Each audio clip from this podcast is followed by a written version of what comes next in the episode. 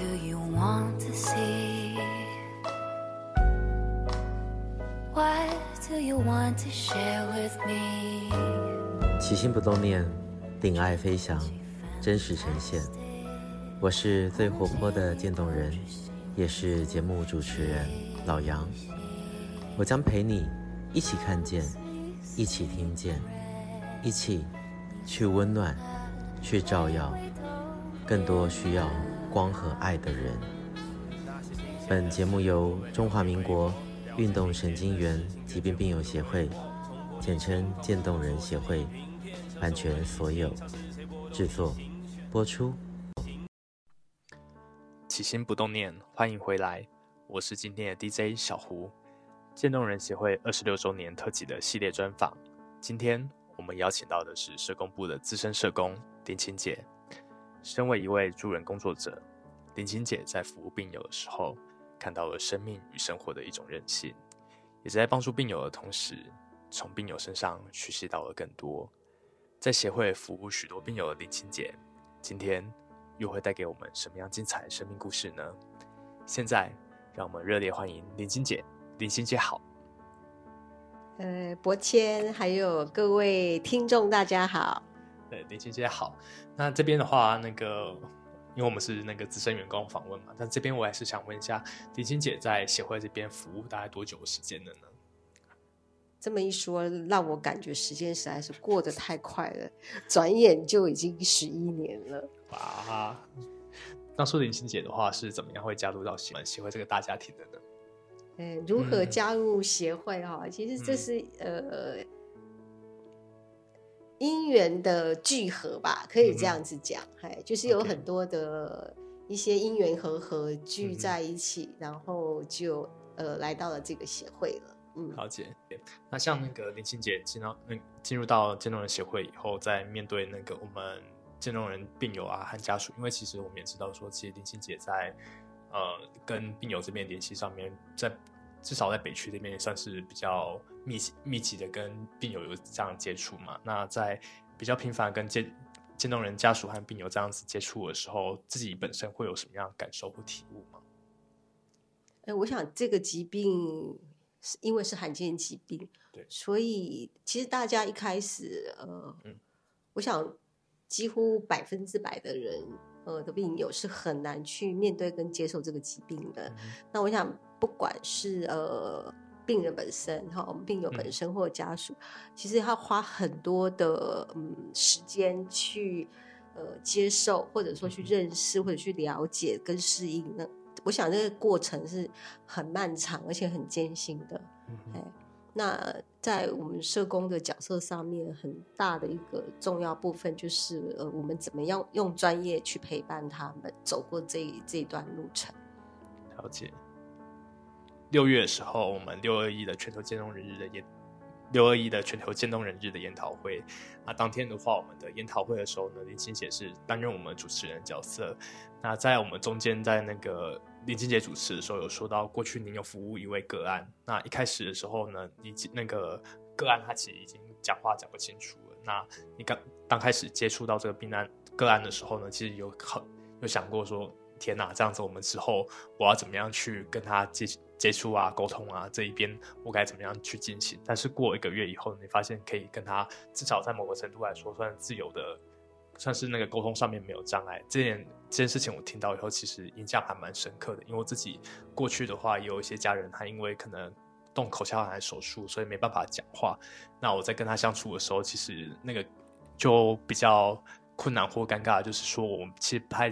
我没办法透过直接的对话了解到他的需求，所以我听到这边的时候，我特别有共鸣。那是不是可以请那个林婷姐分享一下这段经历是怎么样度过的、克服的呢？呃，他是一个非常对我来讲，是我刚到协会工作，嗯、那当时就是跟着同仁们一起到这个病友家，好，就是到俊之家里。那他是我的服务的个案。嗯、OK，那。那次真的是蛮特殊的经历，嗯、就是我在现场的时候，我发现我很难听得懂他说什么。嗯、然后那段其实是在那一次的访谈，就是采访里面的时间又还蛮长的。然后我回到家里，我心里充满了挫折感。我想说，嗯、天哪，那我都听不懂。我他十句里面有我几乎九句以上我都听不懂，我以后怎么做这个工作？嗯、我当时其实心里是蛮担心的。那但是我想，我一定要努力的去呃了解，就是这个部分要怎么样去克服。嗯、那后来我终于发现，其实、嗯、呃大概就是有几个重点。第一个，嗯、你要很专心的听，是用心的听。那再来就是说，当你去了解呃病友们说话会有他们的节奏跟方式的时候，嗯、那多听你就会听得懂。然后再来就是说，你要善用一些沟通工具。就说的确，我们这个疾病会话会让他们的口口呃，就是表口语表达其实是很不清楚的。对。那善用沟通工具，比如说我们协会有做注音的沟通板，那可以拿来运用。那透过这样子的一个沟通，也会比较顺畅。所以那一次，我想就是在那次大会里面，那、呃、我想透过俊之故事的介绍，然后他自己现身说法，还有配合他先生这样呃，透过呃影片的一些介绍，我觉得大家可以更能够看到说他一路走来对。的那些辛苦的过程，还有他自己怎么样去努力，还有家人的陪伴啊。那我我想我们社工就是只是能够呃，就是在旁边做一个。陪伴者跟适时的一些资源的介入，帮助他们去处理生活上面可能碰到的一些障碍跟困难。嗯嗯，了解。所以像林青姐这样子，在我们那次的现场，那个就分享到说，刚好是那次是我们俊之姐分做一次的分享这样子，那现场有带到说，那个当初这样子的一个经历，其实也是把我们社工的服务就这样间接的呈现出来，就是我们在并有这样子，呃。不管是自己或是跟着家人这样子面对着疾病的时候，至少说我们社工这边是可以给他们一些事实的一些建议，以及一些相关的一些咨询的一个服务，这样子介入进来，至少他们面对这个疾病的时候，不是说自己或是走这个家庭在独自的承担这个疾病这样子。嗯，我想伯谦说的、嗯、呃，真的是非常的把我们病友协会的一个角色，嗯、呃，充分的去把它发挥出来。嗯、就是说，呃，协会是病友团体，所以很重要的一个功能就是说，我们希望透过呃过来人的力量和，嗯、过来人的经验，然后可以分享给这些呃还在疾病的一个调试中，嗯、呃，努力去适应的病友家庭。是，对。对所以，像我们自己协会，我们自己协会的话，有办一些相关的活动，例如说病友联谊啊这些的活动。那在这个过程里面的话，那个林青姐也有看到说，我们病友互动有什么印象深刻的地方吗？呃，我要介绍一下，我们最近呃，就是今年有一个比较特别的，呃，可以说是创新方案吧。嗯，嗯，就是我们呃有一位病往生病友的家属，他本身就是学声乐的。然后他呃，目前在爱乐合唱团，嗯，里面有担任团，就是合唱的角色。那因为他自己呃，过去也曾经呃参与协会活动的时候。嗯那他就担任一个呃串场的角色，嗯、就是说在我们有一些活动的时候，然后他会利用呃他的专场，他利用他的歌声带给大家呃，就是说在一个环境里面，可以透过声音、透过音乐来做一个疗愈。嗯、呃，那呃，因为我过去那样的一个经验之后，我们。呃，他因为虽然他妈妈后来离开了，呃，那他自己，我想他也是发愿呐，他跟他爸爸哈，嗯、就是也希望就是担任协会的志工的角色，所以他们就组成了一个叫做渐冻康乐队。嗯、那我们就把这样的一个小小的团体，一个三个人的团体，嗯、那就是呃，最初的方式是带到病友家庭，就是我们有一些病友是因为妻妾不方便出门。嗯但是他们还是会期待能够有呃现场临场可以有呃音乐的陪伴，嗯，所以他们就把这个小型的一个康乐队带到病友家庭去，那大概也有三四个位病友家庭有受惠了。那大家因为这样的音乐的疗愈，其实大家都会蛮喜悦的，就是在那个音乐的、嗯、的一个情境下。那我们呃，就是六月份的一个病友联谊活动，嗯、我们就换了一个呃一个活动的性质，就让这个渐冻康乐队也在现场里面做一个表演演出，然后也邀请呃，就是能够愿意上场也一起同乐的家属面，呃，也一起来呃唱唱歌，大家同乐。嗯、我觉得这是一个还蛮特别的一个活动。对，我记得这这场我有参加，我记得，我记得那个现场我印象还蛮深刻，就是那个我们过去的联谊活动的话，基本上就是那个让病友们可以直接来到现场，然后我们就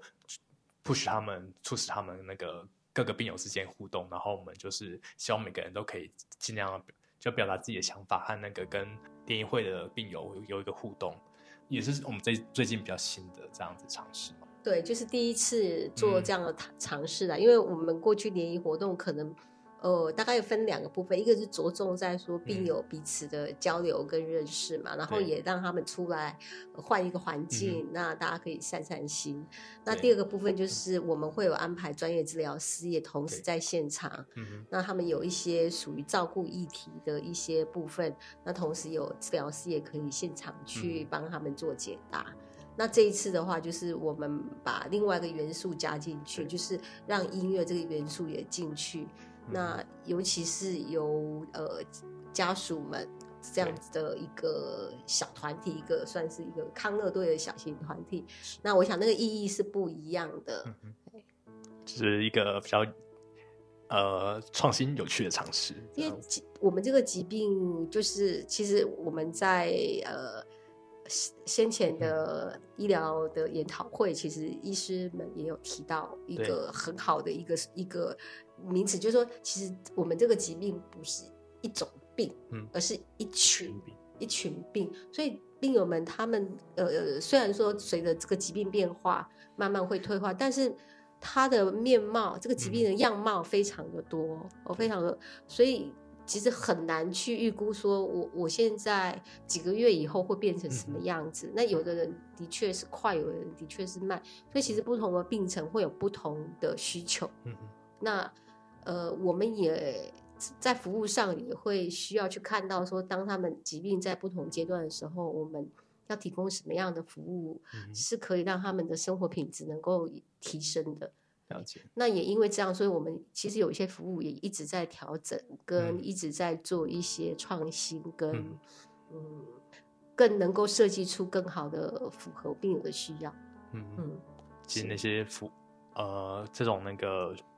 服务这些服务的话，其实都是需要嗯去检视啦，就是说常常需要去检视，或者说我们从呃病友。的一个接受服务的状况，我们去了解说是不是有哪些我们要再去做调整的？对，那有哪些服务可以做得更好？嗯、就是要能够契合他们的需求。嗯，也是要在跟病友比较多的接触的时候，才可以找到说病友真的需要哪些东西。是对，不然的话，我们其实在，在如果是我们平常这样想象的话，也只是想说病友他可能不方便啊这些的，但可能有些更细的、细微细腻的一些需求的话。也是需要跟他们在接触的过程里面去细心的留意，就像林静姐刚才说的，就是在要专注的去看待这件事情的话，才会发觉到他们有这样的需求。对，那这也是我们协会一直在努力的地方。对，那在这这段时间里面的话，林静姐有什么特别想要感谢的人吗？特别感谢，我觉得对我的角色来讲。我认为在协会这边，呃，因为认识了病友们，嗯、我觉得我是从他们身上学习了很多，就是会看到人在因为呃离病之后，嗯、他们的很多的心理的，我觉得他会长出一些不一样的东西来，嗯嗯，那那个东西我我可以称为说，它就是一种。对生活、对生命的一个韧性吧，嗯，就是怎么样去因应呃一个突然突如其来的一个重大的一个事件，嗯，那怎么去面对因应跟处理？我觉得那个心理的素质其实让我觉得那是非常不容易的。嗯，然后我也跟他们从跟他们互动当中，我学习了非常多，嗯。我觉得那个对我来讲是很宝贵的部分。嗯嗯，也也不是那么容易，就是可以看到一个这样子的，对，就是不容不太容易在日常生活里面看到这样子一个状况或是情况。我觉得这是一个助人工作者，我我相信很多助人工作者同样都有那个想法，因为其实虽然你做的是助人工作，对，但是其实你得到的更多，可以这么说。对，你从你从这些服务的对象当中得到的其实是更多的。嗯，了解，这也是我们社工厉害的地方。乱讲，别乱讲。大声讲，对，那最后的话是不是可以请我们林清洁给我们病友与家属一句勉励的话？我们常常说要把握当下，嗯，或者说，呃，有时候我们会劝人放下，对，其实放下，我觉得是不容易的，尤其自己在某种情绪当中，嗯、然后你很你很执着的时候，或者说你可能就陷在里面，嗯。我觉得放下这件事比较困难，对。但是把握当下，也许是一件比较容易做得到的事情。嗯，因为这个疾病其实它的变化实在是很难去预测。嗯。那如果说能够在呃，因为碰到了这样一个生命很大的难关的时候，然后可以去看到说。我目前现在的状况是怎么样？嗯、然后我能够做些什么？清楚现在能够可以做的、能做的，嗯、那尽量去呃把握现在。嗯、那我想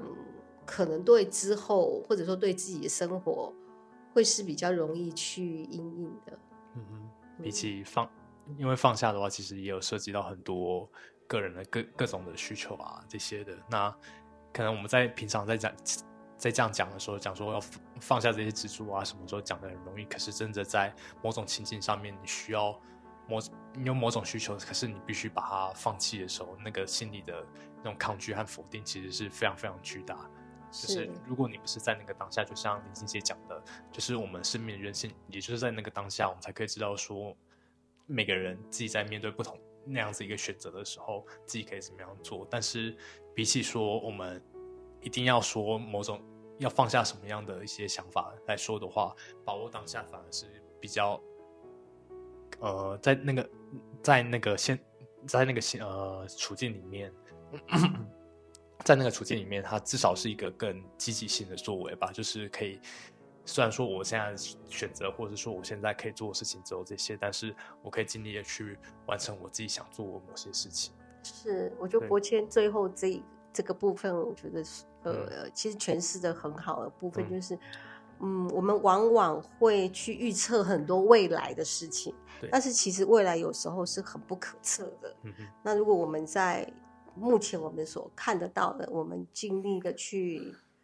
呃做，也许我我我觉得有时候我们选择的是，我就安安顿在我目前的状况。嗯、那像我有时候我们会说，哎，那你就。有些家属会说：“你就多多出去走走啊，你为什么不到外面去呢？嗯、哦，你应该要出去活动啊。嗯”可是对病友来讲，他觉得他也许觉得在家是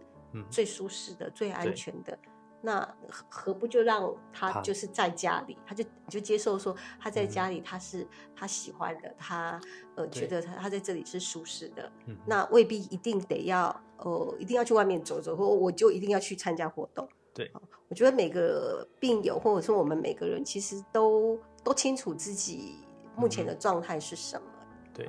那我觉得有时候需要去尊重呃病友的选择啦。当这个没有危及到他的生命危险的时候，我觉得，嗯我们能能够去听到或看到他们的需要，然后去尊重他们的选择，这一点我想也是也需要提醒家属的。嗯。嗯嗯然后另外一个部分是，我想病友们常常会有一种因为自己生病，而会觉得拖累家人的那个愧疚感哦。我觉得这个非常普遍的听到。那其实不仅是我们 ALS 这个病友，我相信任何一个人生病，只要对自己是一个负责任的人，我相信大家都会觉得说啊，我因为生病了，我拖累家人。嗯，但是呃，这个想法很容易有，嗯、但是同时我觉得要回过头来看的是，当你的家人如果也生病了，嗯，那那你你是不是也觉得，嗯，你会想要去照顾他？嗯、当你们异地而处的时候，嗯，那我相信对方的心情你更你也可以理解，对，所以其实那个愧疚感是难免，但是我觉得这是人跟人之间感，就是情感连接的部分，尤其是家人情感连接的部分，很可贵的，就是。嗯。其实家人就是要互相帮忙、互相关心的。对，如果能够去理解这个部分的话，那我觉得可以比较减低那个自己因为生病带来而影响家人的这个部分。嗯，就是在家人陪伴上面，是，对，是，是，至少说我们虽然说得了这个疾病，但是我们家人之间相互扶持这个力量。还是非常可贵的。是，尤其这个疾病，因为它牵涉到的部分有很多是照顾议题。对，那虽然说有我们大部分很多病友都是有请呃外籍看护在照顾，嗯、但是呃还是有很大的责任的一个照顾的压力是在家属身上。是，所以难免这个部分是大家要一起去面对，嗯、跟一起去呃看待的。嗯、那所以难。我我相信这个是一个比较大的难题啦，是。但是如果能够彼此互相的理解跟去体谅，嗯，那我想这个问题就比较，就是说那个爱的部分很重要。爱的人，你怎么去把你对你跟家人的爱的部分看得更清楚？嗯、那对，我想这个都可以走过去的。嗯，嗯就是在我们呃，不管是病友也好，或是说我们家属，其实，在这个相互的一个扶持、照顾的关系里面，他们情感的这个联系，可能也是在这个疾病的时候呢，有有一次比较大的一个转变、变化、改变，或是说我们的一个重新调试。那在这个过程里面，其实大家呃要说这个要说准备好嘛，或是就是大家沉淀下来，然后呢，好好的彼此沟通，了解到对方以后呢。虽然说我们生病了，但是我们也是可以继续的想想办法，在这个疾病的过程里面去共同度过这个难关吧。对对，就是说，呃，我觉得有时候是互相理解。嗯、那因为各自有不同的角色跟立场。对，嘿，那如果在那个过程里面可以去想说，哎，如果生病人是他，那我会怎么做？嗯对，哦，就是那个异地而处的那个那个部分，会让大家在这一条路上会比较能够走得好一点，比较顺、嗯、顺利一点。对，我想这条路很难走，我只能说它非常的难走。但是家人的扶持是一个非常重要，嗯、陪伴跟跟扶持，怎么样去呃因应这个疾病带来的问题。嗯。嗯所以就是在嗯家人这块的这个陪伴扶持这块是重要的。而如果说我们在这疾病上面有任何问题的话，其实我们协会也是尽可能的去提供各种必要的协助。是我印象里面，嗯、我可以讲讲讲一个小小，我觉得印象非常深刻，因为我服务这么多病友，那我就记得有一个呃，就是病友，嗯、病友是一位男性，一个七十多岁的老先生，那。嗯，他加入协会的时候，其实状况这个病友状况不是很好，他已经气切了。嗯、那第一次我跟他的女儿，呃，在面谈的时候，女儿后来讲一句话，让我觉得，哎，他的想法让我觉得很特别。嗯、他就跟我说，他说他很，他觉得他很感恩，或者说他很感谢，说，呃，爸爸是在这个年纪才生病。爸爸在七十几岁，我们都成人了，我们都成家了。才生病，而不是在我们可能还在成长阶段或还在就学阶段生病。他说他没有办法想象说，如果今天爸爸是在他们很小的时候生病，嗯，他觉得那个状况一定是更可怕。哦，那我觉得他的想法，他能他会这样说出来，让我觉得是非常特别。嗯，因为大部分人如果我说碰到这个状况，可能就会是一种呃，就觉得说啊，怎么，怎么是这样子？对我们家怎么会碰到这个问题？那就是会那个，所以他的反应跟一般人，我觉得相当不同。对，嗯，所以我我呃刚好想到这个小故事啊，嗯、我觉得也可以提出来跟大家分享一下。就是有时候是我们一念之间的想法，或者说同样一件事情，那我们怎么去诠释这件事情带给我们的影响？嗯、我我我想我我要表达的是这个部分，就是说同样一件事情，嗯、当你从不同的角度来看的时候，其实你的心里你对这件事情的想法就会不一样。是，嗯、好的，非常谢谢我们林晴姐非常精彩的分享，谢谢，谢谢大家。希望你喜欢本集节目的所有分享。如果你想认识我们渐冻人的各种大小事，请上网搜寻渐冻人协会。到我们的官网还有脸书粉丝团参观指教，也欢迎留言给我们，说说你的心里话，让我们知道这个世界除了我，还有你们。无论你在哪里，我都在这里陪着你。我将陪你一起看见，一起听见。每周一节目定期更新，我是最活泼的渐冻人，我是老杨，一样，记得要好好照顾自己。爱你们，起心不冻念，咱们下次见，See you。